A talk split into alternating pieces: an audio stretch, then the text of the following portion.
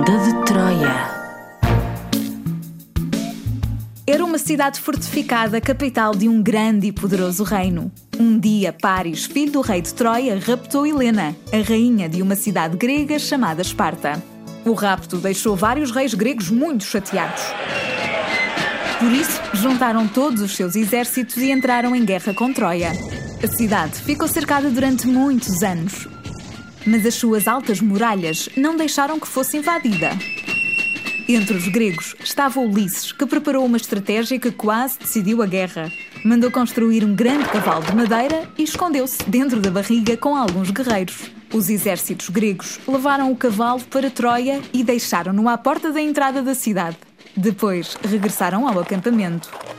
Os troianos não desconfiaram. Acharam que os gregos tinham desistido da guerra e que o cavalo era um presente para eles pela sua vitória. Decidiram então trazer o cavalo para dentro da cidade.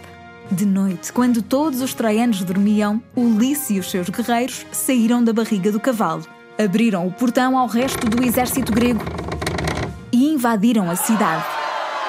Em pouco tempo, dominaram Troia e invadiram o Palácio Real. A guerra acabou com a vitória dos gregos e com o regresso de Helena para Esparta.